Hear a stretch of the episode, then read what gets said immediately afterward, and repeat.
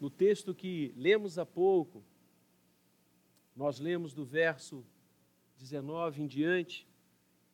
Agora eu quero ler com você no segundo livro das Crônicas, no mesmo capítulo 7, só que agora do verso 11 em diante.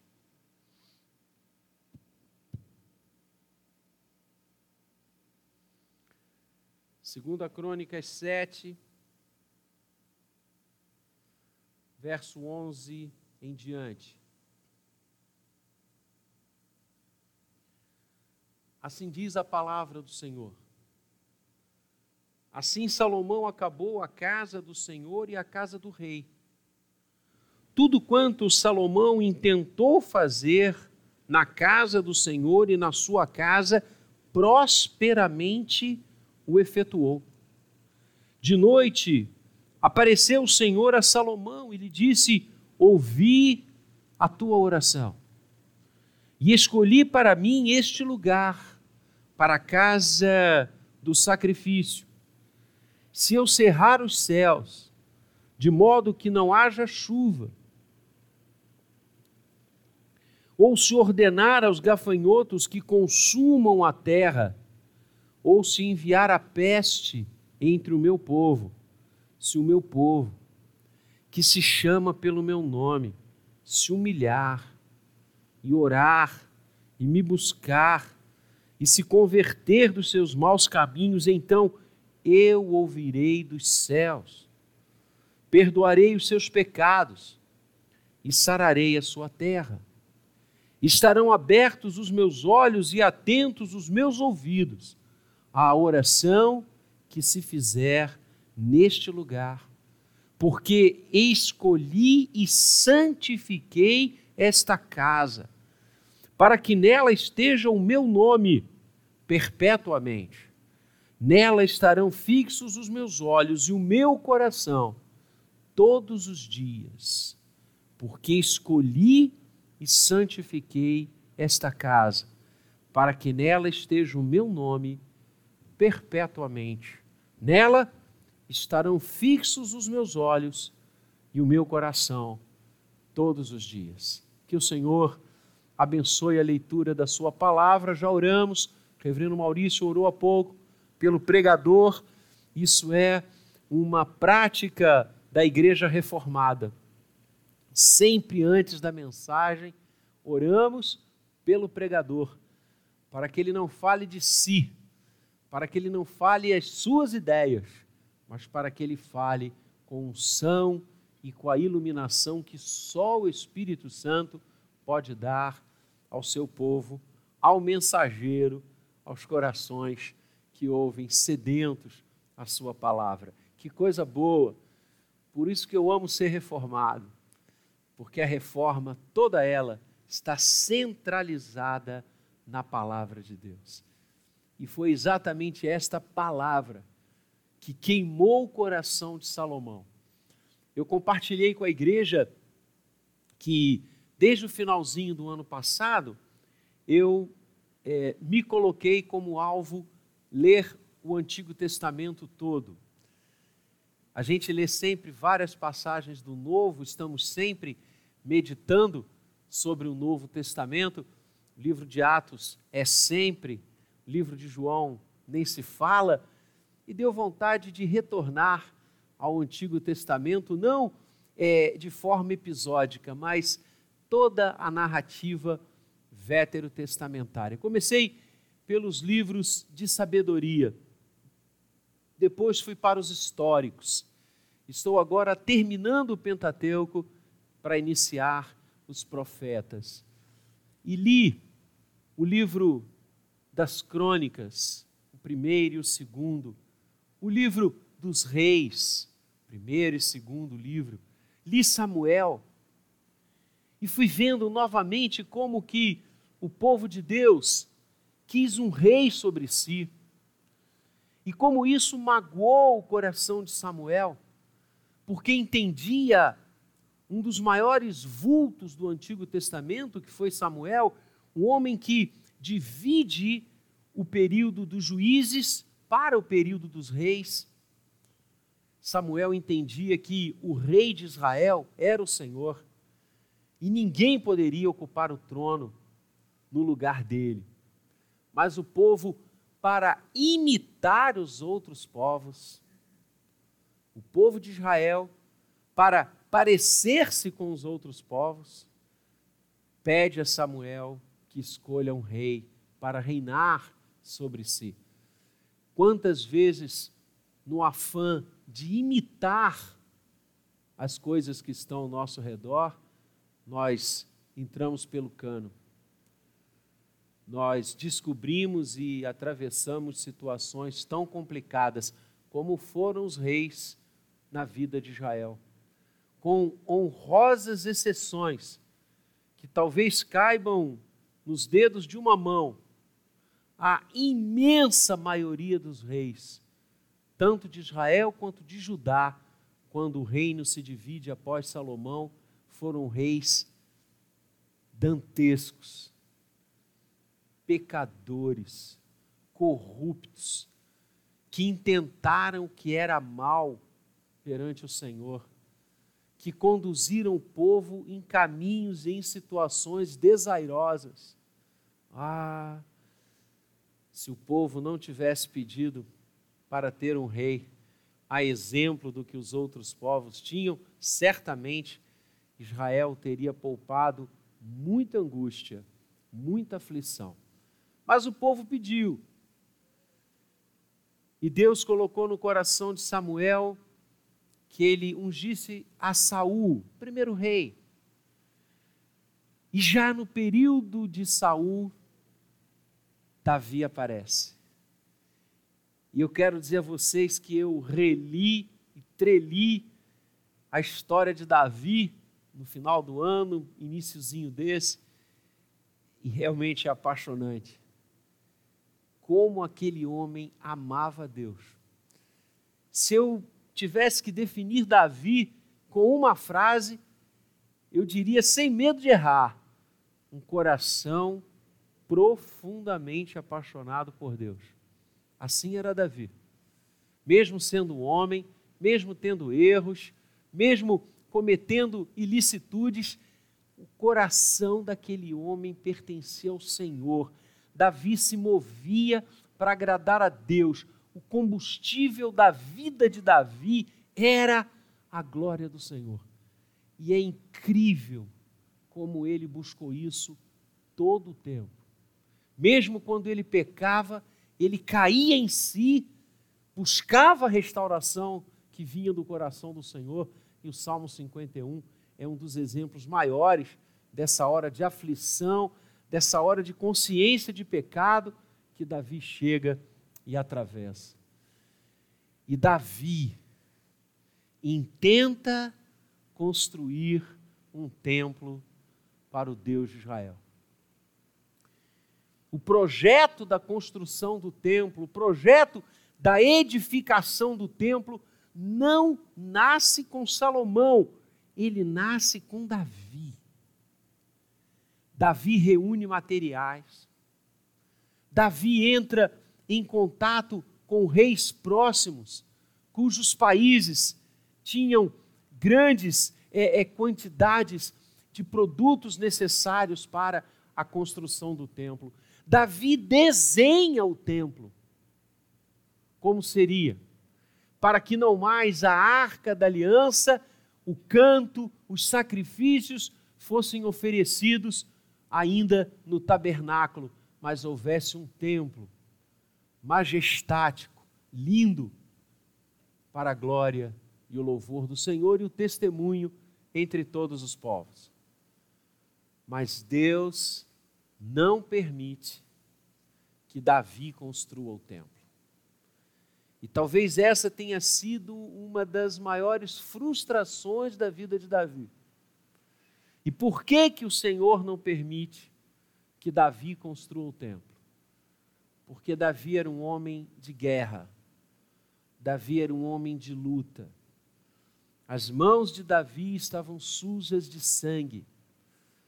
Desde jovenzinho, Davi estava afeto à guerra e Deus disse que não permitiria que Davi construísse o templo exatamente por causa disso.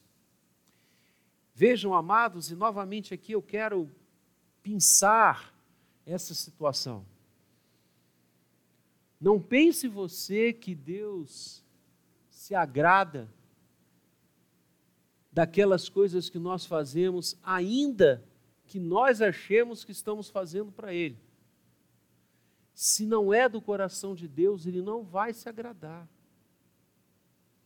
Eram necessárias todas aquelas batalhas que Davi enfrentou? Certamente sim. Mas que isto era do agrado de Deus? Certamente não. Porque Deus nos fez para viver em paz, para viver com o outro, para tecer alianças com as pessoas. Esse clima de guerra, de litígio, de ódio, isso não vem de Deus. Eu vou repetir. Esse clima de guerra, de litígio, de ódio, não vem de Deus. Bem-aventurados os pacificadores, disse o Senhor. E com isso, o sonho de construir o templo passa para Salomão. E Salomão chega. Dos filhos que Davi teve, foram muitos, ele escolhe Salomão para ser o seu sucessor. E Salomão inicia o seu reinado em Israel, e Salomão vai ter um reinado de paz, um reinado de alianças. Ainda que os povos sejam diferentes e eram, Salomão construiu pontes com todos eles e o reino de Salomão viceja de uma forma que nunca em toda a história de Israel até hoje os limites geográficos de Israel chegaram aonde chegaram na época de Salomão. Nunca em toda a história. Sem guerras, sem sangue, sem ódio, sem destruição. Porque reinar não é fomentar o ódio, Reinar é fomentar a vontade de Deus. E Salomão foi um grande artífice da vontade do Senhor. Muitos reinos vinham a Israel para ouvir Salomão, para conhecer a palavra de Deus através de Salomão e da sabedoria que ele pediu, logo no início do seu reinado para Deus. Coisa linda. E Salomão, então, navega no sonho do seu pai.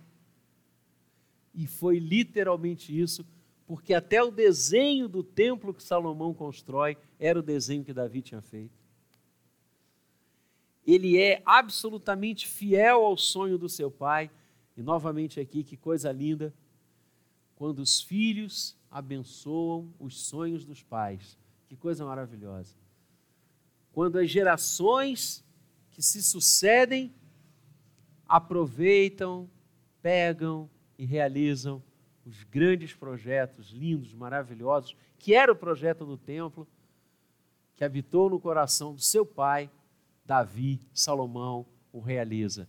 Inclusive usando todas as coisas que Davi havia separado e consagrado para a construção do templo. E a obra fica pronta. E assim Salomão acabou a casa do Senhor e a casa do rei, o palácio do rei. Tudo quanto Salomão intentou fazer na casa do Senhor e na sua casa, prosperamente o efetuou. Que versículo maravilhoso, que corrobora o que eu disse. Salomão foi absolutamente próspero, sem ódio, sem luta, sem derramamento de sangue, construindo pontes entre as nações vizinhas. E o Senhor aparece a ele.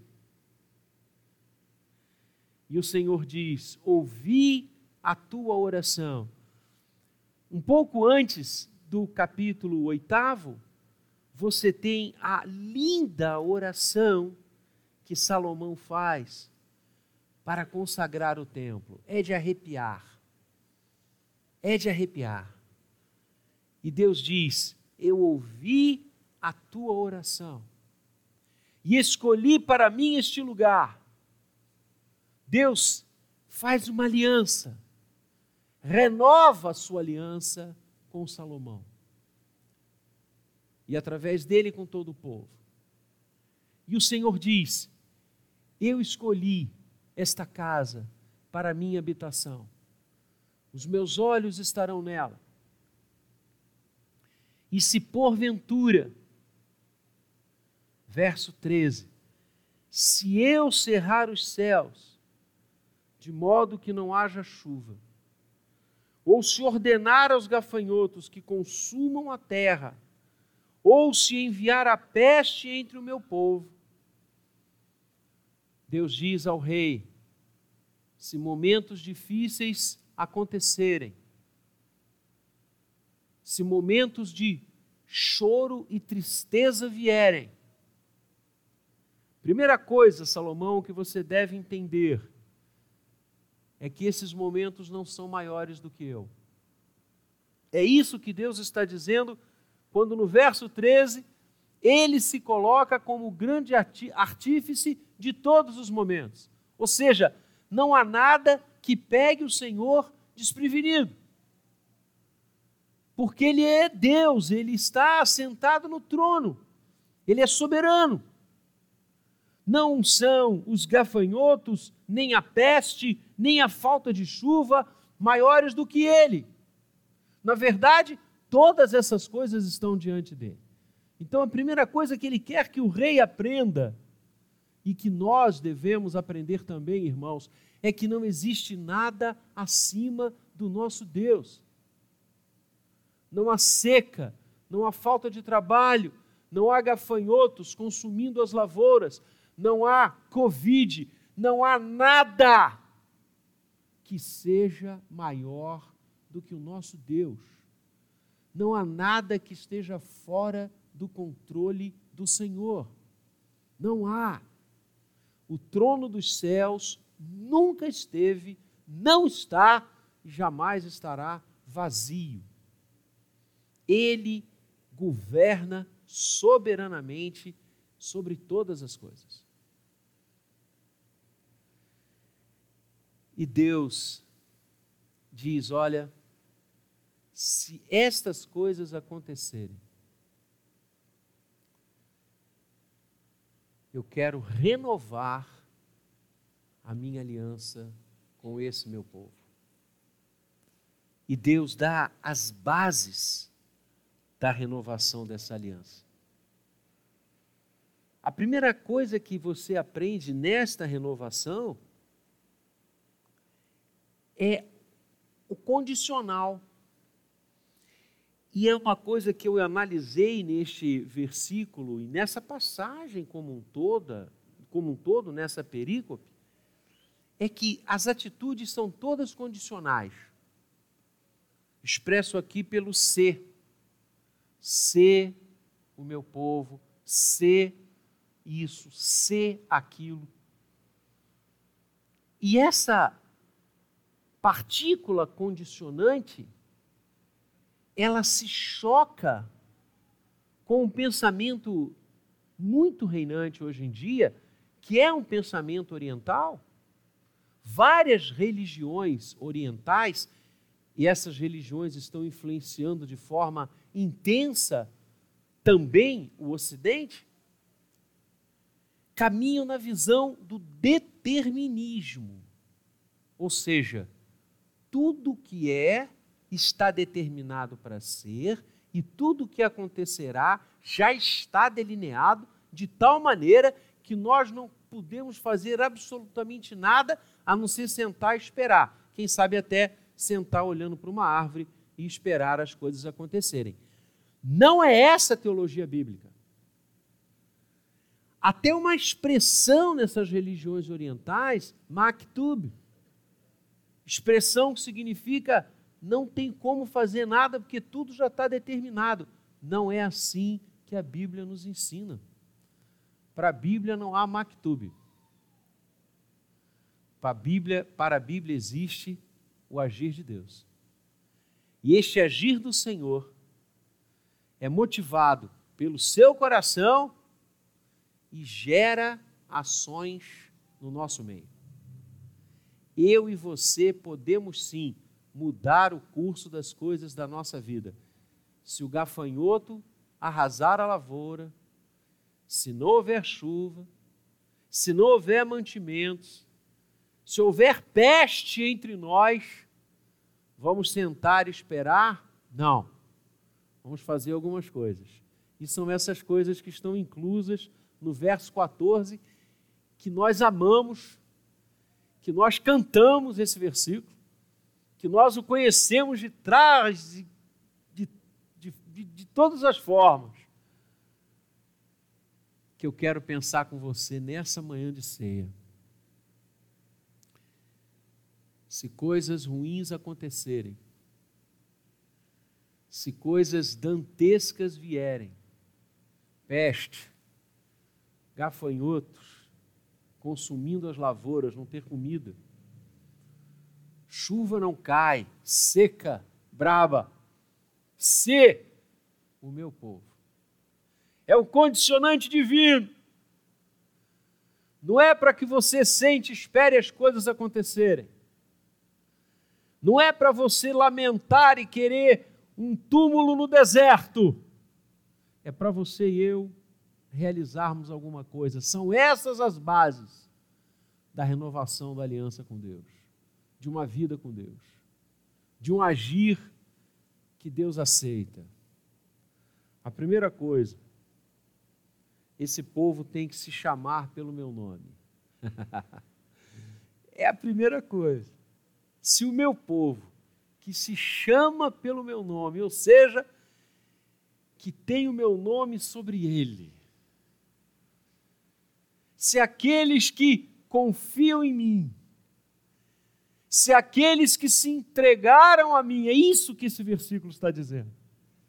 Se aqueles que caminham comigo, que se chamam, que invocam o meu nome, uma outra possível tradução do hebraico aqui, se aqueles que invocam, que chamam o meu nome, e a gente sabe que o nome de Deus é o ser de Deus.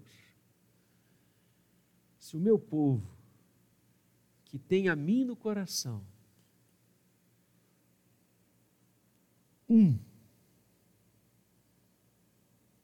se humilhar, percebam que a primeira base da renovação da aliança não é a oração, é o quebrantamento. Se o meu povo se quebrantar, é isso que Deus está dizendo. Se o meu povo deixar o seu orgulho de lado, que o quebrantamento é isso. Aliás, eu já disse aqui, não sei quantas vezes, que a palavra e a ideia teológica do quebrantamento, para mim, é uma das coisas mais lindas das Escrituras. Quebrantar-se diante de Deus. Despojar-se diante de Deus. Dizer para Ele: Eu não sou nada, eu não tenho nada, eu não posso nada, tudo é teu, tudo que eu preciso é o Senhor, a minha vida é o Senhor. Você e eu nos quebrantamos quando nós nos esvaziamos. Filipenses 2: Tende em vós o mesmo sentimento que houve em Cristo, que se esvaziou. Em grego, kenosis. Ele abriu mão da sua glória, como nós cantamos aqui e assumiu a forma humana e foi reconhecido em figura humana. Esse é o maior exemplo de quebrantamento, de humilhação que eu consigo ver. É mistério que nós nos quebrantemos diante do Senhor. Nós temos que parar de ser orgulhosos diante de Deus. Quantas vezes nos orgulhamos do que a gente sabe Quantas vezes nos orgulhamos do dinheiro que temos, Quantas vezes nos orgulhamos da estética que apresentamos, quantas vezes nos orgulhamos de coisas que são absolutamente vazias. O apóstolo Paulo dizia: Eu só tenho uma coisa para me orgulhar, eu me orgulho da cruz. Oh, que coisa linda! É isso. Todo o resto, queridos, é pó. Quando é que a gente vai aprender isso? Que a história humana é como a planta que viceja de manhã e à tarde está seca. Nós precisamos nos humilhar diante do Senhor, nos quebrantarmos perante a Sua poderosa mão. Precisamos falar como Jó. Bem sei que tudo pode e nenhum dos teus propósitos pode ser frustrado. Nós precisamos ter esta visão de estarmos de joelhos diante de Deus, de dependermos dele integralmente. Entende por que, que o Senhor Jesus nos ensinou a orar, chamando Deus de Abba, Pai nosso, Abino, Pai nosso. Abba. E a gente falou isso aqui quando nós refletimos sobre a oração do Pai Nosso, o sermão do monte. Abba era a forma como as crianças de colo começavam a balbuciar, a chamar o Pai. Na quinta-feira passada, aniversário do Lucas e da Rose, o nosso sobrinho neto esteve lá com a gente, o Augusto, o Guto, e ele está começando a balbuciar. Ele está começando a balbuciar. E lá pelas tantas, ele chamou o pai: Papá, papá. E meu irmão, orgulhoso, né? O pegou no colo. Eu estava na sala e quando eu ouvi aquele balbuciar, imediatamente eu me lembrei do Pai Nosso. Porque os bebês, na época de Jesus, falavam exatamente isso. Abba, Abba. Era, um, era a primeira palavra que ele aprendia. E é isso que Jesus ensina a nós. Nós devemos buscar Deus como uma criança de colo busca o seu aba. Possível tradução, paizinho. É assim que o Senhor quer que nós nos relacionemos com Ele. Como totalmente dependentes. Então, se o gafanhoto consumir os nossos víveres, se não houver chuva para regar a terra, se a peste acontecer entre nós, vamos buscar o nosso aba. Vamos buscar o nosso paizinho. Vamos nos quebrantar diante dele, vamos reconhecer que tudo vem dele. E vamos buscar nele a saída, o consolo, o enxugar da lágrima, a provisão, a boa mão que nos conduz em graça e misericórdia. Se o meu povo se humilhar, se o meu povo se quebrantar, e você, talvez, que está me ouvindo pela primeira vez, possa dizer assim: puxa, mas quer dizer que Deus quer que a gente se humilhe? Não é isso. Ele quer é que a gente aprenda a depender dEle. Porque a humildade passa necessariamente pela dependência de Deus. Esse é o ponto. Não é que Deus se agrade em ver você se humilhar diante dele é que quando você se humilha diante dele, você está dizendo: Eu dependo de ti, Senhor. E aí você está pronto para que a chuva venha, para que a peste vá embora e para que a comida haja na mesa. Se o meu povo se quebrantar e orar, aí a oração tem sentido. Aí a oração ganha conteúdo. Porque eu e você não vamos orar após o quebrantamento com palavras decoradas, vazias, para impressionar os outros. A gente vai orar mesmo do coração. E orar do coração significa viver em sintonia com Deus. Os salmistas falavam sobre isso. Eu já estou chegando nos salmos. Rechegando, né? Na releitura. Daqui a pouquinho eu estou lá. E eu vou reler isso. Os salmistas falavam muito sobre oração, não apenas como um momento, não apenas como uma sequência de palavras, mas eles falavam da oração como um estilo de vida, uma oração ao Deus da minha vida, aquilo que você vive, que você faz, que você pratica, a maneira como você caminha. Isso é oração. É muito mais. Significa o seu viver 24 horas. Isso é orar.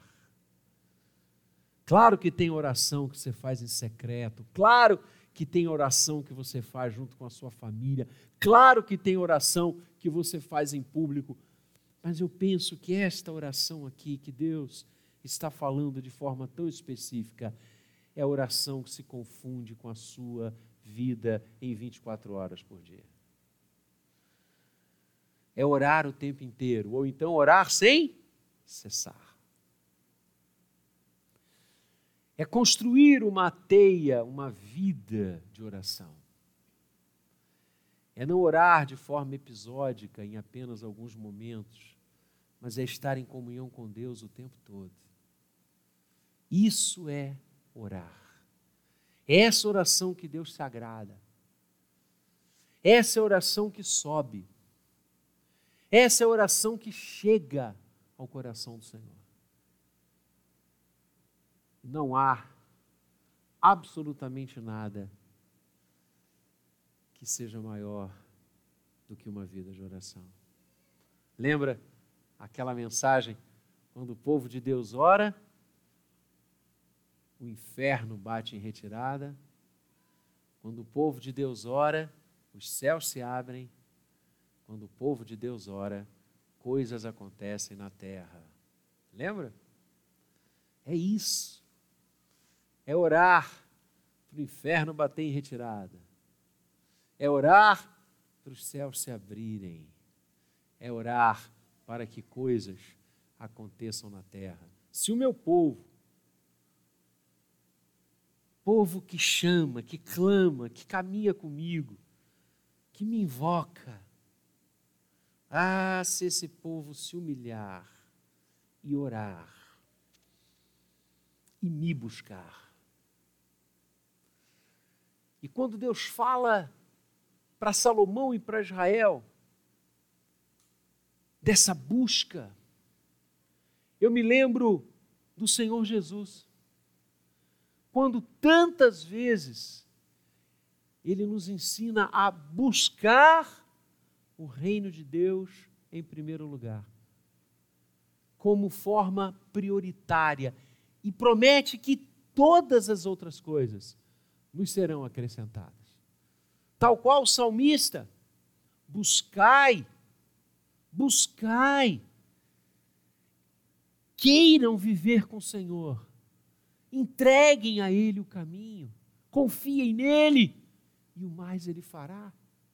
Como profeta, buscai o Senhor enquanto se pode achar, invocai-o enquanto está perto, deixe o perverso o seu caminho, o iníquo o seu pensamento, converta-se ao Senhor, volte-se para o Senhor, que se compadecerá dele.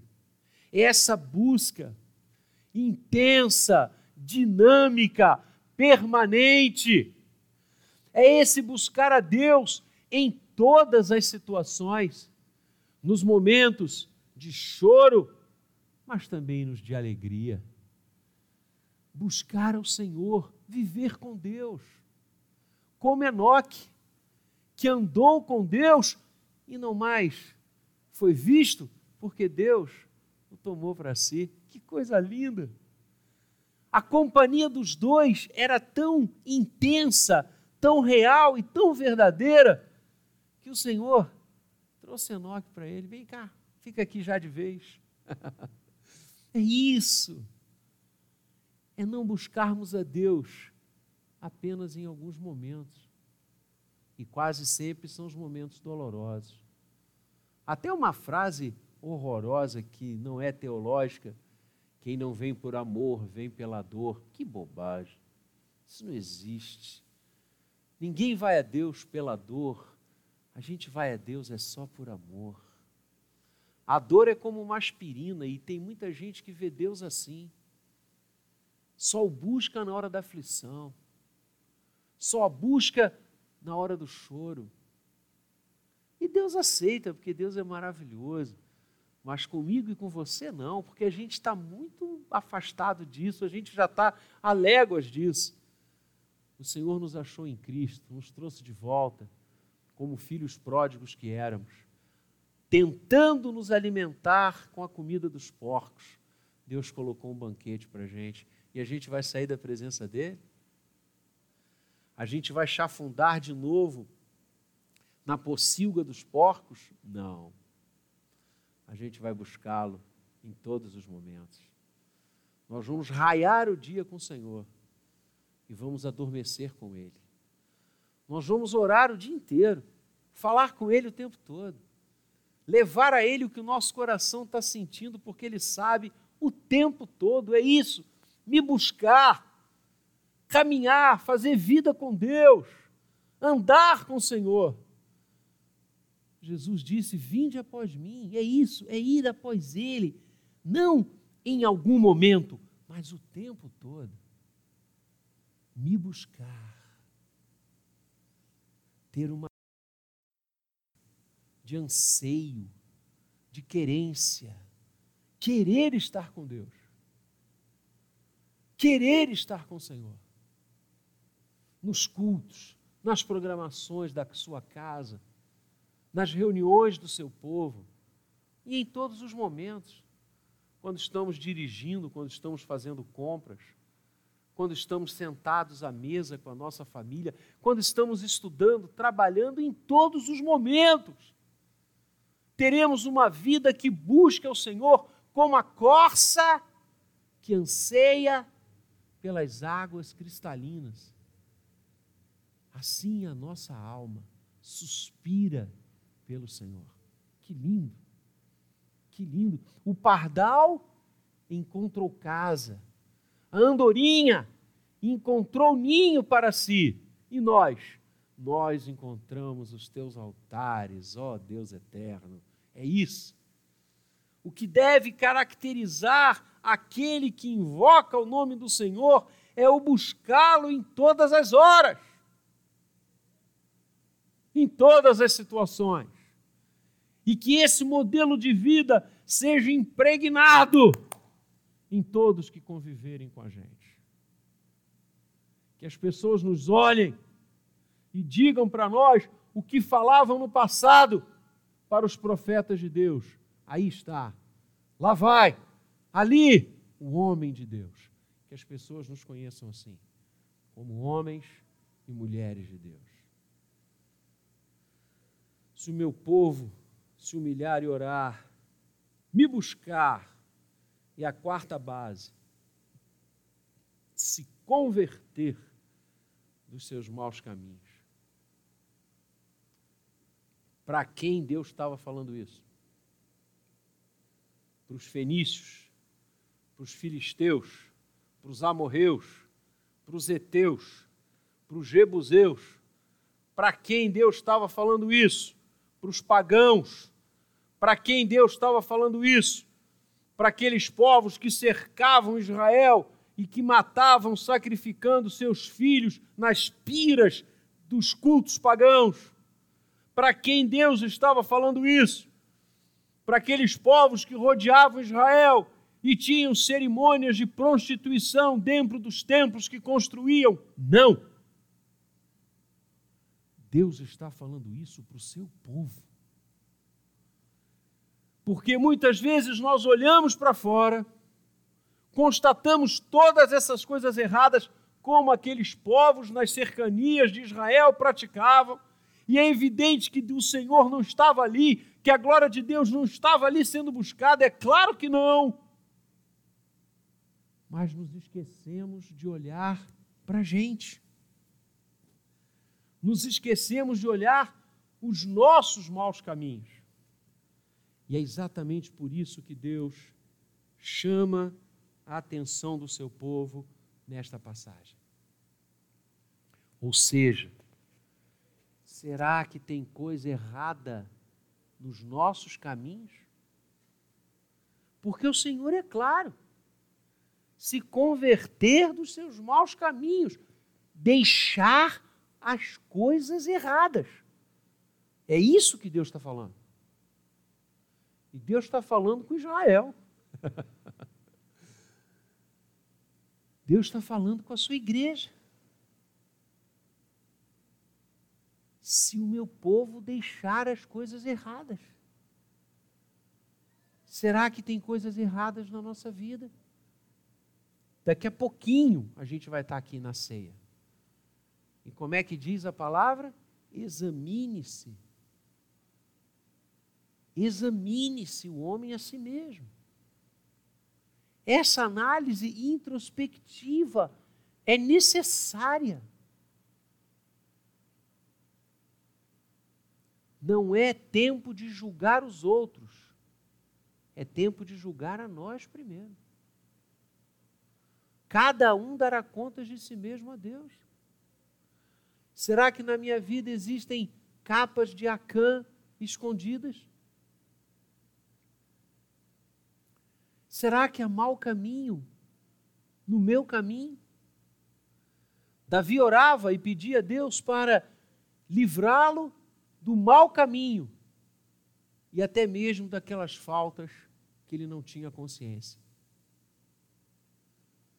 Amados, precisamos ter uma vida sincera diante de Deus e diante dos homens. Essa palavra sincera é linda. Ela remonta às, ao teatro grego, romano, de antiguidade, na antiguidade, de antigamente. Onde aqueles que se apresentavam geralmente em praças públicas, em lugares públicos, eles teciam é, máscaras de cera essas máscaras de cera, como na Idade Média algumas perucas caracterizavam os artistas, estas máscaras de cera eram usadas pelos artistas nas encenações das tragédias, principalmente gregas. Então, quando a pessoa tirava a cera, ela estava sem cera, sincera. Nós precisamos ter uma vida sem máscaras diante deste mundo. Primeiro, diante de Deus. Aliás, diante dele, ninguém coloca máscara ou pode colocar máscara nenhuma. Não há como enganar o Senhor. Mas diante das pessoas, muitas vezes nós colocamos máscaras máscaras de cera. Não somos aquilo. Aparentamos, mas não somos. E quando vem a baila o que somos, como causa tristeza, como causa escândalo. Nos afastemos disso. Não vale a pena. Vou dizer uma coisa para você aqui com todas as forças do meu coração. O pecado não vale a pena. É ilusório. É ilusório. É uma máscara. É uma máscara de cera. Não vale a pena. Não vale a pena você caminhar em nenhuma senda do pecado. Não vale. Não vale. O que vale é você ter uma vida íntegra diante de Deus. Uma vida sem cera uma vida íntegra diante do Senhor. Larga os maus caminhos para lá. Isso não é para você. Semana passada eu estava relendo, olha aí, eu estava relendo como Jacó e Esaú combinam entre si a bênção da primogenitura. Que texto, que texto. Já preguei sobre esse texto inúmeras vezes, mas lendo semana passada, fiz outro sermão. Esaú chega esbaforido, cansado, arfando, suado da caçada. E ele chega em casa, aquele aroma que eu vou sentir daqui a pouquinho em casa, com a comida gostosa que o Alan me prepara. Enche a casa. Você está lá atrás e o cheiro gostoso te traz, né? Foi assim com Esaú. Esaú chegou, viu seu irmão ali cozinhando. Me passa já um prato aí. Jacó lá olhou e falou: Claro, olha, isso aqui está sensacional. Foi o melhor guisado que eu já preparei. Todos esses anos eu me, olha, eu, eu ganhei de mim mesmo. Esse aqui está sem igual. E Esaú, então eu quero, me dá, me dá o prato já na mão. Jacó falou, calma aí. Não é assim. Você quer mesmo? Claro que eu quero, você não vê que eu estou quase caindo aqui de fome. Ok eu lhe dou não só um prato, eu lhe dou esse caldeirão inteiro. Essa lentilha está aqui todinha para você, desde que você me passe a bênção da primogenitura. O que, que Esaú fez? É tua, me dá logo essa comida. Você tem ideia do que aquele homem entregou para o seu irmão. E ele, Esaú, vai se recriminar durante muito tempo por ter feito isso. Ele próprio diz: tem uma hora que ele urde matar o seu irmão, e ele diz: farei isso porque ele me roubou a bênção da primogenitura. Mentira, roubou coisa nenhuma, você que foi um besta e deu mais valor e deu mais ênfase ao estômago do que à história. Quando eu e você abrigamos maus caminhos no nosso caminho, quando eu e você abrigamos coisas que não glorificam a Deus, que não honram ao Senhor, nós estamos olhando para o nosso estômago e não para a história. Queremos saciar a nossa vontade ali naquele momento. Seja a vontade do sexo, seja a vontade do dinheiro, seja a vontade do poder, seja que for. Se não glorifica a Deus, se afasta disso. Porque você vai saciar o seu estômago naquela hora, mas ao longo da sua vida você será um nada você está jogando fora ou estará jogando fora a bênção da primogenitura que o Senhor conquistou no Calvário para você e para mim. Não vale a pena. Para de se mover pelo estômago e olha para a vida, olha para a história, olha para o tempo e olha lá na frente e diz: vale mais estar lá íntegro diante de Deus do que saciar essa vontade agora. Se Esaú tivesse ido tomar uma ducha, parado um pouco, e certamente comido alguma coisa boa que estava ali na cozinha da sua casa, ele não tinha entregue a bênção da sua primogenitura. E hoje nós falaríamos o Deus de Abraão, de Isaac e de Esaú, e não Jacó. Pensa nisso quando o pecado bater na sua porta. Pensa nisso quando os maus caminhos vierem até você. Não vale a pena. Não vale a pena. E eu quero fechar essa mensagem falando o seguinte com você. O que que Salomão estava dedicando a Deus aqui? O que que era? O templo. Qual é a promessa que Deus faz? Que tinha escolhido aquele lugar e que os seus ouvidos estariam abertos à oração que se fizesse ali. Muito tempo depois, muito tempo depois, alguém na cruz morreu. E quando ele morreu, o véu que separava o lugar santo do santo dos santos rasgou-se. E aquilo que era acessível a apenas algumas pessoas se tornou acessível a todas as pessoas. Passado mais um pouquinho de tempo, aqueles que invocavam o nome de Jesus e que criam no nome de Jesus.